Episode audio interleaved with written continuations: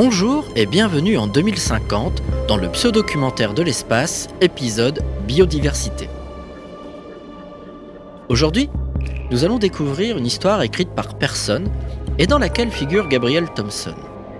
L'histoire commence aux abords d'un étang souterrain où Gabriel contemple la faune et la flore depuis quelques minutes.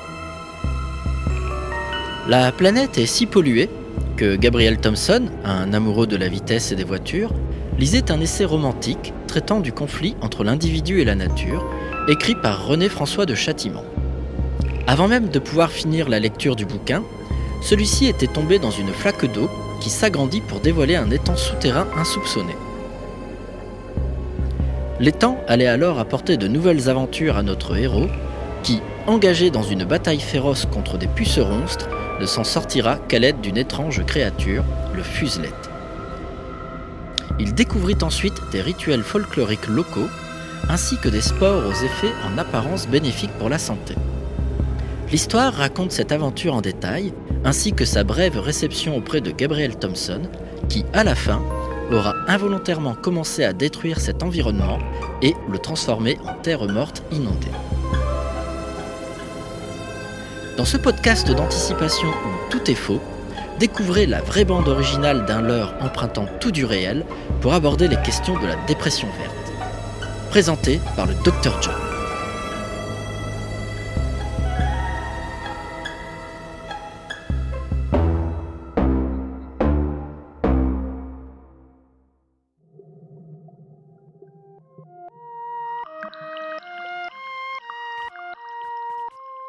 Il était une fois, dans un étang souterrain, l'histoire d'un biophoniste, Gabriel Thompson, qui était tombé dans une flaque d'eau il y a 20 minutes.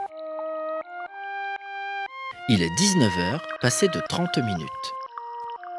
Gabriel avait l'impression d'être dans un monde souterrain extraterrestre. Les murs étaient couverts de champignons phosphorescents, de lianes tordues et de racines qui pendaient du plafond. Des créatures étranges rampaient sur le sol, des sortes d'insectes géants avec des antennes pointues et des yeux brillants. D'autres étaient cachés dans des crevasses sombres, des araignées à la carapace dure, des scorpions avec des pinces acérées, des créatures ressemblant à des serpents avec des écailles étincelantes. Gabriel s'approcha lentement d'un petit arbre qui semblait pousser directement à partir d'une paroi rocheuse. Il était recouvert de feuilles brillantes aux couleurs chatoyantes il vit une fleur éclose, grande comme une tête humaine, avec des pétales qui semblaient être en mouvement. Il s'approcha pour l'examiner de plus près, quand soudain, les pétales s'ouvrirent pour révéler une bouche pleine de dents pointues. Gabriel recula rapidement, réalisant que cette fleur était probablement une plante carnivore. Il entendit alors un bruit de ruissellement et se dirigea vers l'origine du son. Il arriva à une petite rivière souterraine où il vit des créatures aquatiques étranges nager sous la surface. Elles avaient des branchies et des nageoires, mais leur corps était recouvert de poils luminescents et semblait respirer de l'air plutôt que de l'eau. D'autres bestioles à noter, parmi lesquelles le croacrocoule, le papillonte et le wizouette.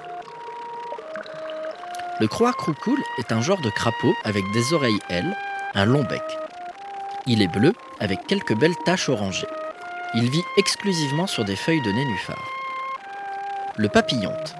Un piaf avec un bec triangulaire au sommet de la tête, ses dents ressemblant à des cristaux.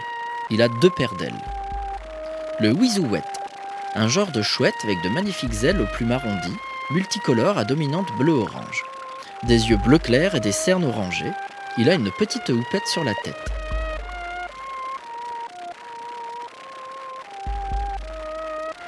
Gabriel continua à explorer ce monde inconnu, fasciné par la diversité de la vie qui y régnait.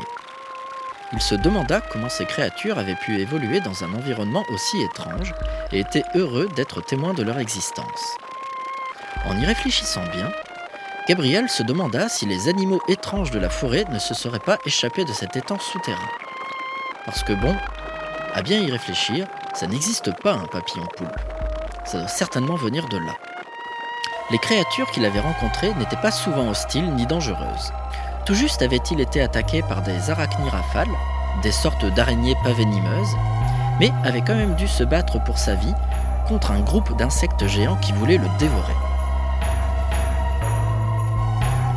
Ces insectes géants sont des puceronstres. C'étaient des créatures monstrueuses, bien plus grandes que tout insecte terrestre que Gabriel n'avait jamais vu. Leur corps était recouvert d'une carapace épaisse, tachetée de rouge et de noir, et leurs yeux brillants reflétaient les couleurs de l'eau de l'étang. Leurs mandibules puissantes claquaient en rythme, révélant des rangées de dents pointues prêtes à déchiqueter leur proie en un instant. Leurs pattes étaient énormes, velues, suffisamment fortes pour écraser un homme en un instant. Gabriel pouvait sentir leur souffle chaud sur son visage et le grondement sourd de leur respiration était presque aussi terrifiant que leur apparence. Il était affolé. Il recula lentement, essayant de garder une distance prudente entre lui et les pucerons. Mais il semblait de plus en plus agressif, et bientôt ils foncèrent tous sur lui en même temps. Gabriel se mit à courir pour éviter leurs attaques en vain. Ils le poursuivaient sans relâche, leurs mandibules claquaient dangereusement à proximité de son corps. Il réalisa alors que s'il ne faisait rien, il allait finir dévoré par ces monstres. Un cri perçant retentit dans l'obscurité. Gabriel vit alors une créature étrange s'élancer vers lui, sautant sur le dos d'un des insectes géants. Cette créature avait un corps poilu de chat, des ailes de chauve-souris, un tout petit bec pointu et une queue en forme de fouet. Gabriel le regarda avec stupeur tandis qu'elle se battait avec courage contre les insectes géants, utilisant sa force et son agilité pour les neutraliser un par un.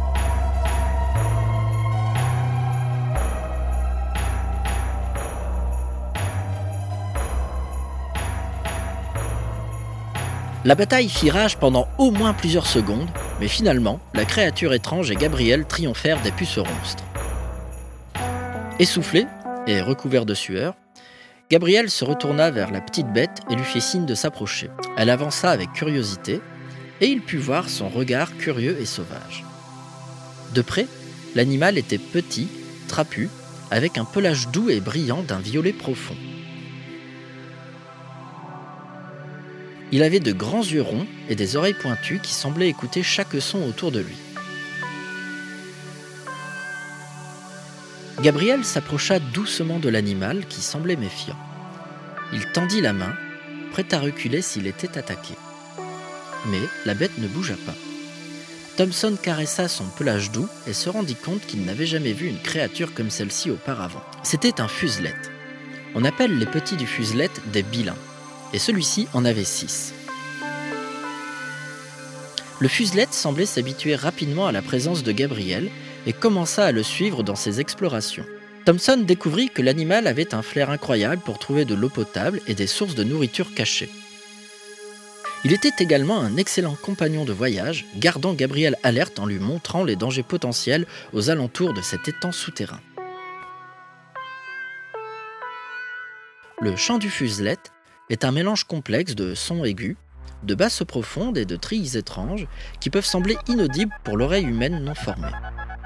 Il est capable de faire vibrer les objets environnants d'une manière particulière, créant ainsi des motifs étranges dans la matière.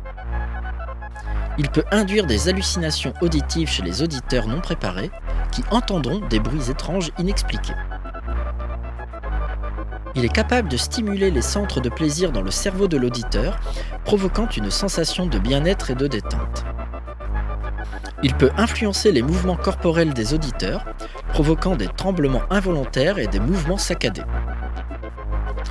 En enregistrant le chant du fuselette avec un méloditeur, il est possible d'isoler des fréquences spécifiques qui peuvent être utilisées pour guérir des maladies ou améliorer la performance mentale et physique.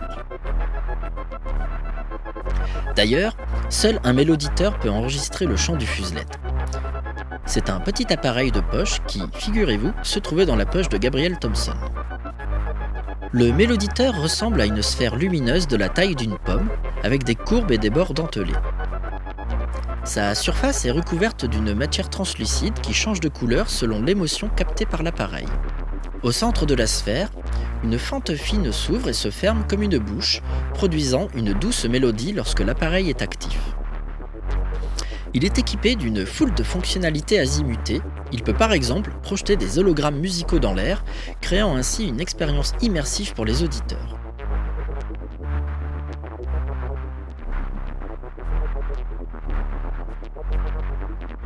Le méloditeur est équipé d'un système de reconnaissance de l'humeur, capable de détecter les émotions de l'utilisateur grâce à un capteur situé sur la base de l'appareil. En fonction de l'humeur et de l'heure détectée, le méloditeur peut proposer des morceaux de musique ou des effets sonores adaptés pour aider l'utilisateur à se relaxer, à se concentrer ou à se motiver. Enfin, et voilà qui nous intéresse, le méloditeur est équipé d'une fonction de communication interspécifique.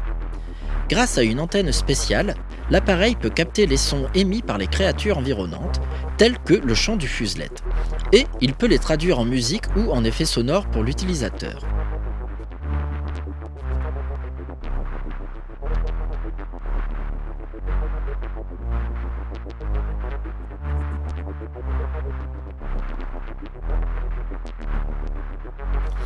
Le mode d'emploi du méloditeur est assez simple. 1. Dépliez les tentacules du méloditeur pour qu'il puisse capter tous les sons de manière optimale. 2. Placez le méloditeur sur une surface plane ou tenez-le à la main. 3. Tournez le bouton principal pour allumer le méloditeur. 4. Pour enregistrer le chant du fuselet, activez le mode fuselet. 5. Lorsque vous entendez le chant du fuselet, appuyez sur le bouton d'enregistrement pour capturer le son. 6. Si vous souhaitez écouter l'enregistrement, il vous suffit d'appuyer sur le bouton Lecture traduire et de régler le volume. 7. N'oubliez pas de refermer les tentacules du méloditeur et de l'éteindre après utilisation pour économiser la batterie. Gabriel put ainsi capter le chant du fuselet. Écoutons un peu.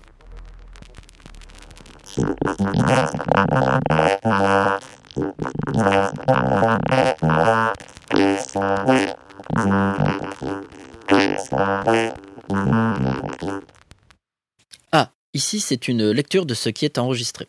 Laissez-moi donc appuyer sur le bouton Lecture traduire pour y voir un peu plus clair.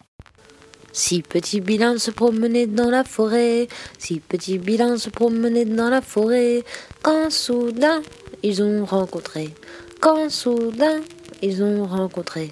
Si petit bilan se promenait dans la forêt, si petit bilan se promenait dans la forêt, maman chat les a attrapés.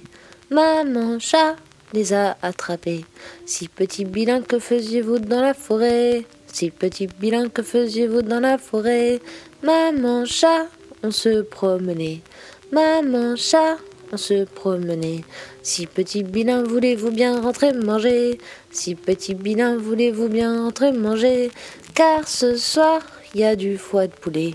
Car ce soir, il y a du foie de poulet.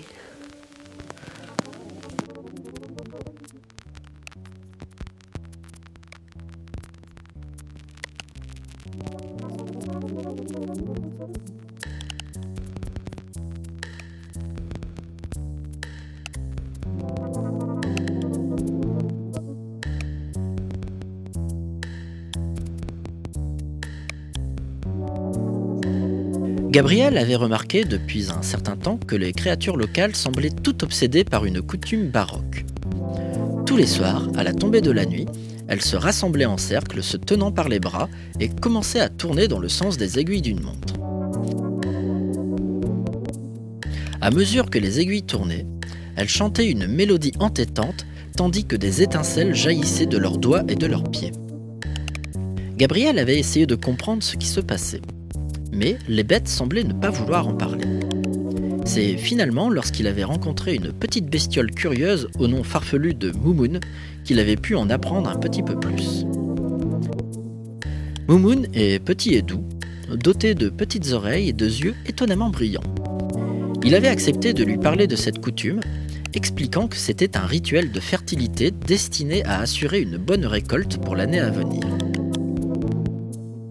Les étincelles jaillissant des doigts et des pieds des créatures étaient censées symboliser les graines de la future récolte, qui étaient semées symboliquement sur le sol à chaque tour complet du cercle. Mais dans ce monde souterrain, la récolte dont parle Moumoun est très particulière. Il s'agit en réalité de la récolte de spores luminescentes qui poussent sur les champignons géants de l'étang. Ces spores ont des propriétés étranges. Une fois inhalées, elles ont des pouvoirs régénérants et des effets thérapeutiques. Parmi les pouvoirs régénérants, certaines créatures ont la capacité de régénérer rapidement leurs membres ou même leur corps entier. Cette capacité est liée à une substance présente dans leur sang qui s'amplifie une fois les spores inhalés. Parmi les effets thérapeutiques, les lumières vives émises par certaines plantes et animaux peuvent avoir un effet thérapeutique aidant à soulager la douleur et à améliorer l'humeur. Effet qui s'amplifie une fois les spores inhalés. Pour assurer une bonne récolte, les bestioles organisent chaque année un festival coloré et bruyant. Les créatures les plus douées pour la danse, munies de gants spéciaux pour cueillir les spores, se rassemblent en cercle et commencent à danser. Au fur et à mesure qu'elles bougent, les spores sont répandus dans l'air, créant un nuage étincelant et magique. À la fin de la danse, le cercle se rompt et chaque créature prend un peu de la poussière luminescente qui recouvre ses gants, la semant dans les terres fertiles de leur culture souterraine. Les spores, en se mélangeant à la terre, aident à faire pousser des plantes qui non seulement sont nourrissantes, mais également fluorescentes, ajoutant une touche de magie au repas des créatures du monde souterrain.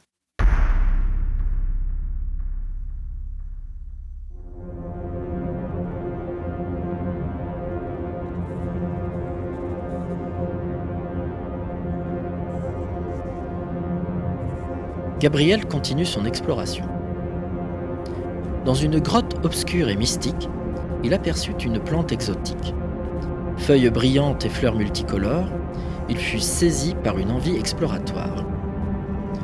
Curieux, il la cueillit sans hésitation, mais à peine toucha-t-il cette végétation que la plante se mit à se transformer et devant ses yeux tout changea. Les feuilles devinrent rigides et aiguës, la tige se durcit, se fit rocheuse, et les fleurs hélas se flétrirent, emportées par un sort maléfique. Il s'en alla, troublé par cette expérience, pensant au danger de la curiosité intense. Il aurait dû laisser cette plante tranquille dans son univers sombre et subtil. Tiens, on dirait que l'eau de l'étang monte.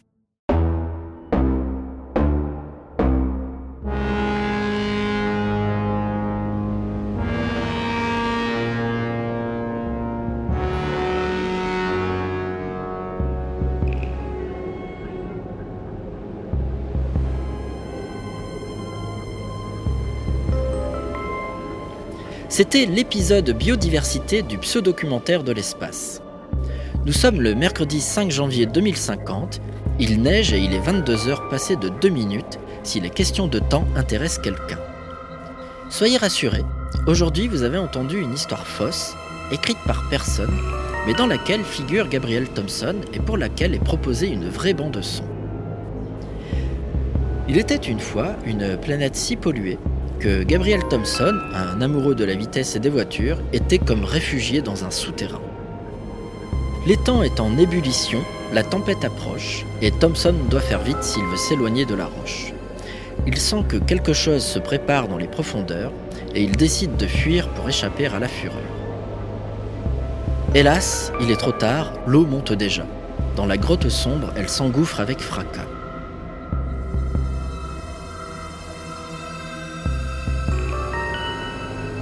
Mais cette histoire sera celle de la prochaine émission Inondation, à paraître dans un mois.